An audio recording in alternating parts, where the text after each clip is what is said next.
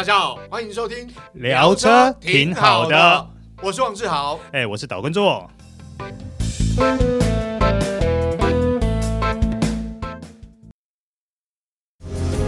Matrix LED 智慧复眼头灯，开启崭新视野，同级唯一九气囊，连续三年七人座 SUV 销售冠军，Skoda Kodiaq 为你的世界而生。Skoda，聪明的就懂。Hello，各位听众朋友，大家好，欢迎收听这一集聊车，挺好的，我是岛叔岛根座。今天呢、我们来介绍一台 Lexus 最近卖到爆的一款新车，而这一款车呢，仅限于台湾地区专属贩售，那就是目前订单已经突破两千五百张的 Lexus NX 两百。好，那在此次大改款的 NX 车系，相当受到本地消费者的喜爱啦。光是至今到目前为止，订单就已经接获超过五千张。订单，那其中百分之五十以上所预定的都是 NX 两百。当然，最近车也陆陆续续抵达台湾，那也可以陆陆续续的交车啦。这一代的 NX 两百所搭载的二点零升自然进气引擎和旧款其实是不同一颗的哦。它马力是直接增加二十三匹，扭力呢直接增加一点七公斤米。然后呢，CVT 变速箱的档位也原先的模拟八速提升至模拟十速。那这样的动力系统的进化，其实光看数据规格就觉得非常够诚意啦。NX 两百目前有入门款的精英版和配备比较好的豪华版两个规格，售价分别是一百六十三万、一百七十三万元。我们今天试驾的车子就是豪华版的一百七十三万元。那为什么 NX 两百会这么夯？那车子整体表现实不实用，值不值得入手？那这会是我们今天要跟大家报告的重点。好，不啰嗦，咱们以一个车主日常用车的角度，我们直接切入重点。好，大改款 NX 的车身尺码长宽高分别为四六六零、一八六五、一六六零 millimeter。那这样的车身尺码呢，其实跟上一代差不多。其中车长呢跟车宽大概各长大两公分，车高大概多了零点五公分。比较有感的是二六九零 millimeter 的轴距，整整较上一代车型多出了三十 millimeter。那这一个三十 millimeter 充分的反映在整个乘客座的纵向空间上面了。好，那大改款 NX 造型呢，它还是跟上一代一样，拥有浓浓的家族特征，还有上一代的风格。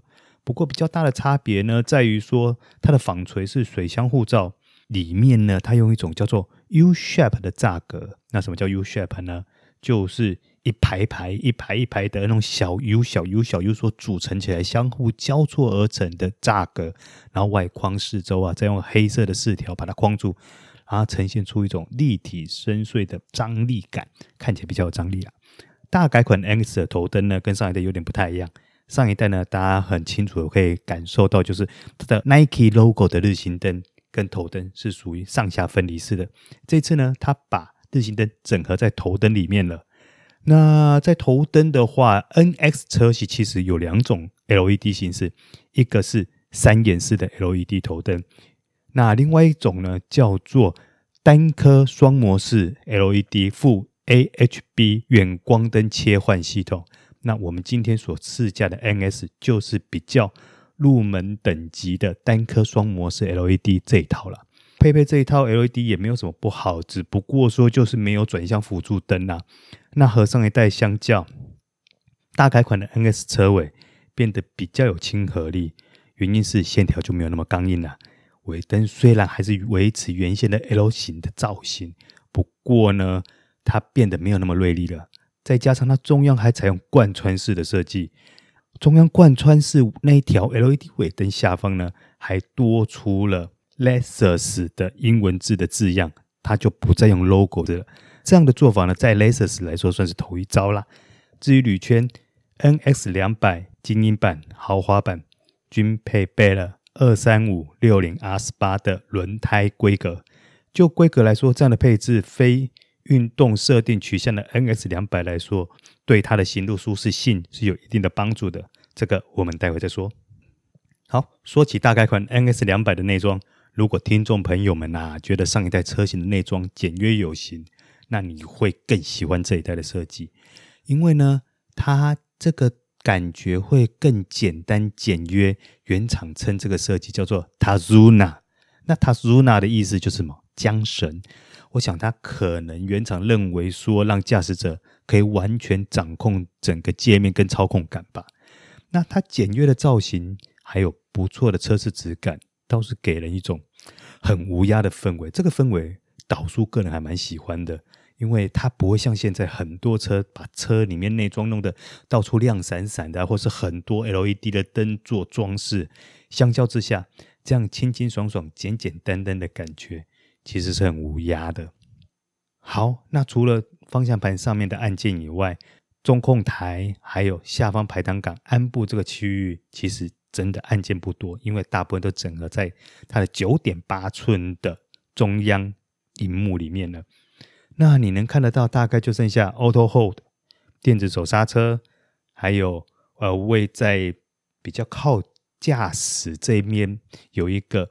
动力模式选择旋钮，还有呃后照镜除雾、后玻璃除雾等等一些按键以外，其他的都已经整合在整个中控台里面了。那中控台上方这个九点八寸的荧幕呢，除了一堆主动安全配备已经整合在里面，你可以直接进行调整以外啊，甚至于呃 Apple CarPlay、Android Auto 这类型的。系统也都可以使用，不过如果你要使用无线连接，那相关功能键并没有在第一层的主选单上，它还在哪里呢？它在蓝牙装置的选单内。那如果未来大家在 NS 车上要找这样的系统的时候，可以去蓝牙系统里面找。好，那既然 NS 两百中控台已经配置了一个九点八寸的荧幕，那仪表板它跟其他车款一样，通通都是采用全数位化。这个全数位化的仪表，导叔个人觉得它在资讯的提供上是很清晰简单的。老实说，没什么好挑剔的了。和其他车型一样，NS 两百也是配备 eLatch 电子式门把，使用上呢算是相当方便。不过你第一次使用的话，可能会有点不太习惯，因为我们总是会习惯性的会去拉门把嘛。可是呢，在呃，电子它所配置的这个 eLatch 的电子式门把，其实你只要手放在门把上，轻轻碰一下，它就会自动打开了，它还算蛮方便的。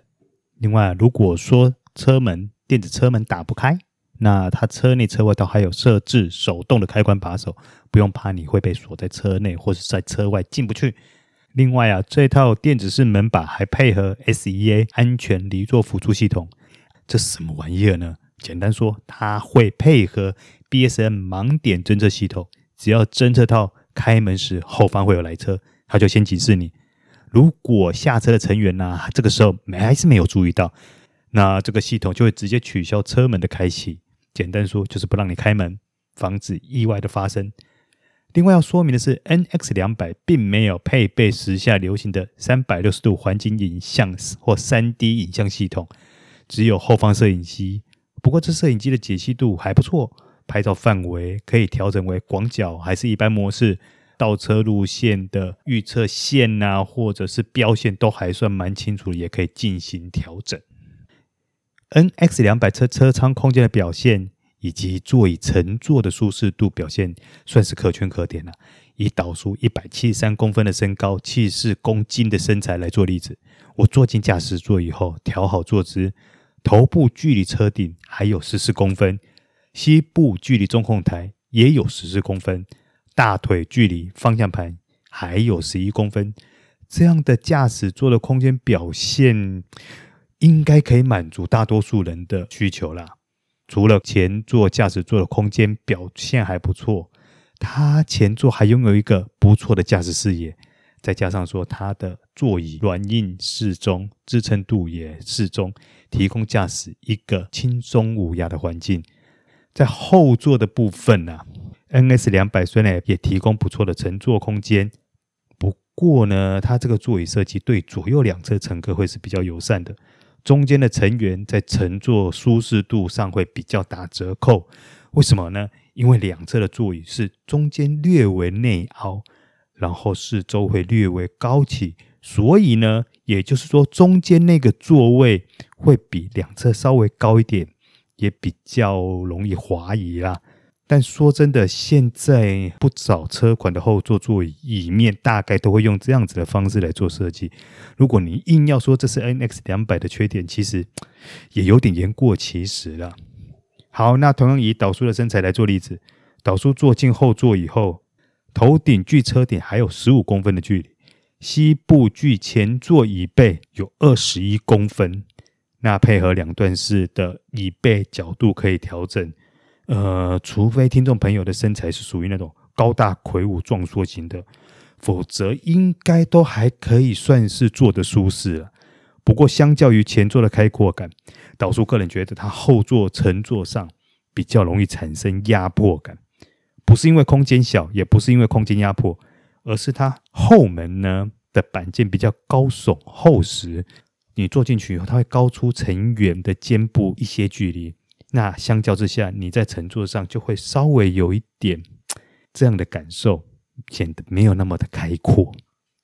好，接下来要进行大家最关心的部分，就是 NX 两百的行路动力表现怎么样了。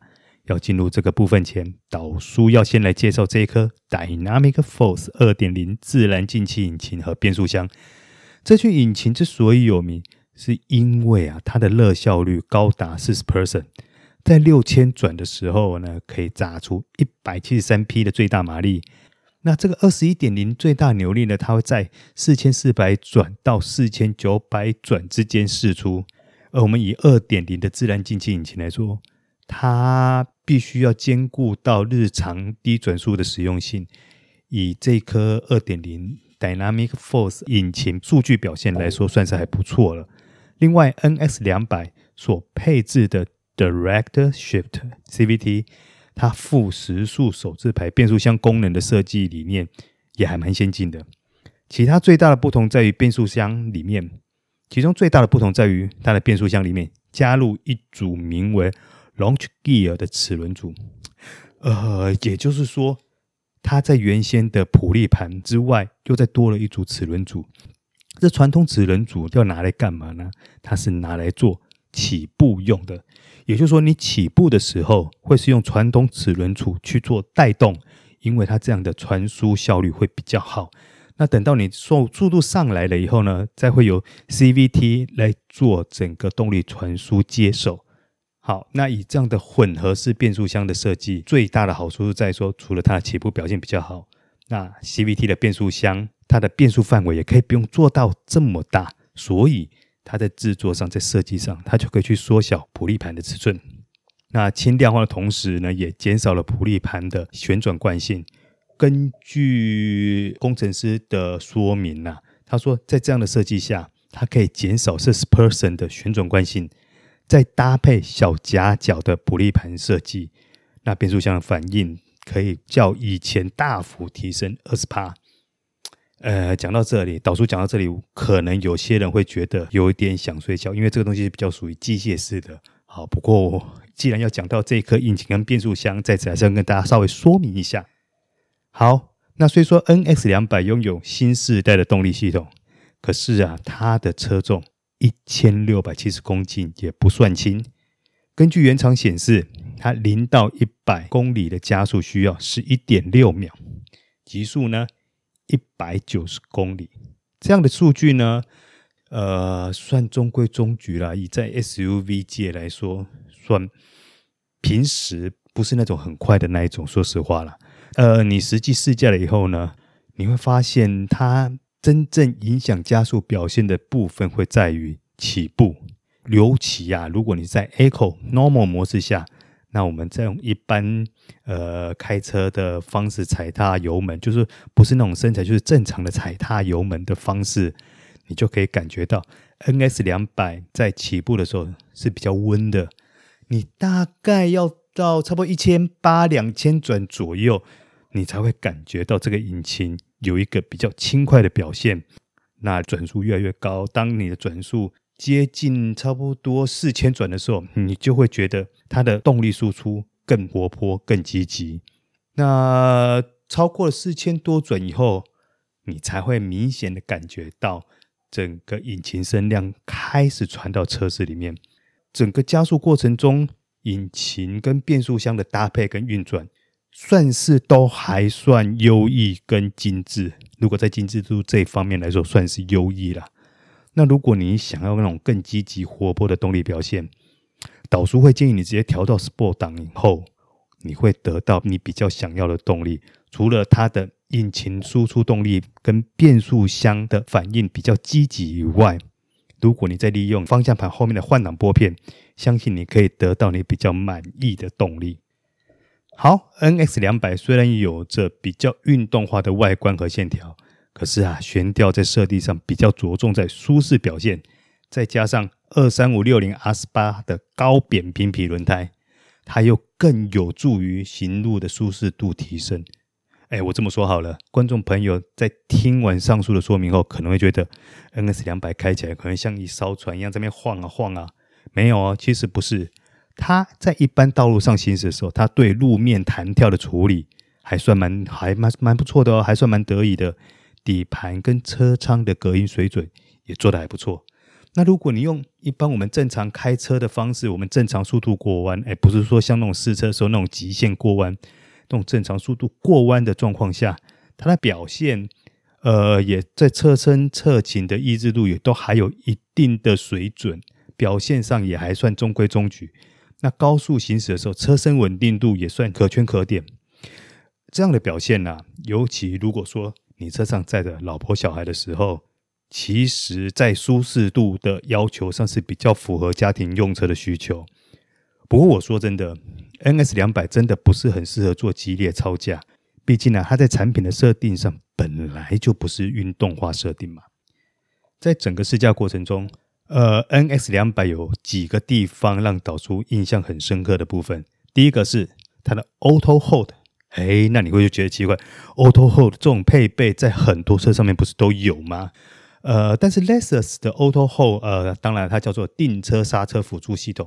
它为什么会让导出觉得可圈可点的是，因为啊，无论你踩深一点或是轻点油门，它 Auto Hold 在解除的时候会让你非常的无感。或者无感是感觉不太出来那个震动。通常啊，我们在试驾的时候，或者说我们开其他车有 Auto Hold 功能的时候，当你要解除 Auto Hold Auto Hold 功能，踩踏油门的时候呢，你都会感觉到车子的震动或是呃摇晃。那 NS 在这一块，它就做的非常的 smooth，我不晓得它怎么达到，但是这个部分让导叔觉得印象非常的深刻。第二个，它的刹车过程是很平顺的，你的刹车踏板力道非常容易控制，甚至于你可以在路在，比如说你今天等红灯，在静止前的最后一刻，都可以轻易的做到最小的车身震动。呃，这个五五导叔个人觉得，对于一辆豪华品牌的车来说是非常重要的。那第三个，它的 LSS Plus 三点零，当然它除了新增了路口车流辨识、ESA 紧急闪避转向辅助、ASLS 低速限速辅助、RSA 限速辨识辅助功能，当然最直接感受的就是啊，在 Les 叫做 DRCC。也就是我们俗称的 ACC 主动跟车系统呢，它在进行加速、减速，甚至于刹停的动作，都相当的平稳顺畅。在正常的跟车状况、正常的路况下，它几乎没有躁进的动作。